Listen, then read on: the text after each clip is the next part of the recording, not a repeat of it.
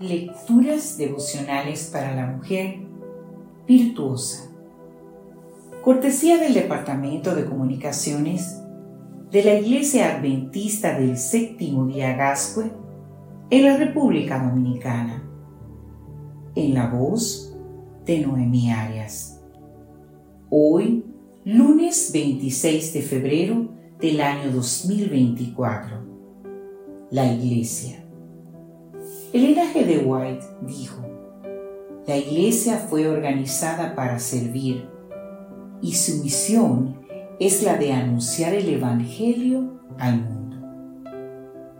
Un día, el pastor Donald Morgan estaba observando a cierta distancia el templo del cual era responsable, pensando en cómo su congregación podía llevar el Evangelio a la comunidad de una manera mucho más eficaz de lo que estaban haciendo.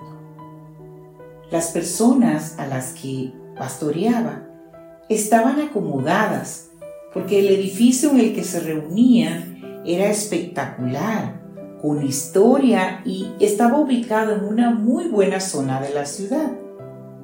Pero él no sentía que estuvieran haciendo todo lo que podían. Mientras pensaba en esas cosas, se le acercó un turista.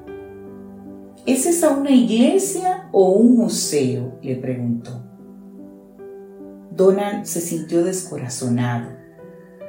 Al instante, aunque con dudas, respondió, espero que sea una iglesia. ¿Es mi iglesia apenas un bonito edificio?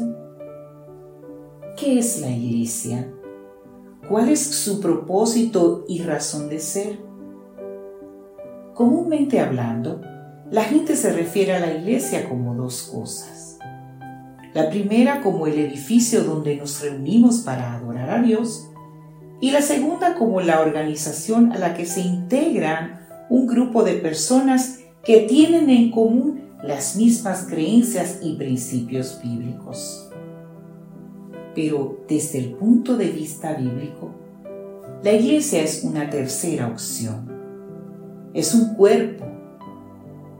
Esta metáfora del cuerpo que emplea el apóstol Pablo resulta muy interesante porque apunta a que la iglesia es algo vivo, algo dinámico y orgánico, no algo muerto y estático como un edificio como todo cuerpo, si no se mueve, no crece, no cambia, no está en actividad constante, no tiene una misión, no vive en continuo reavivamiento e interacción con el entorno.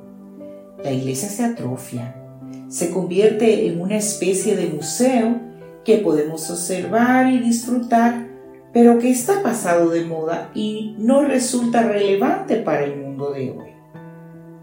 Lo orgánico es, por definición, dinámico, vivo, activo.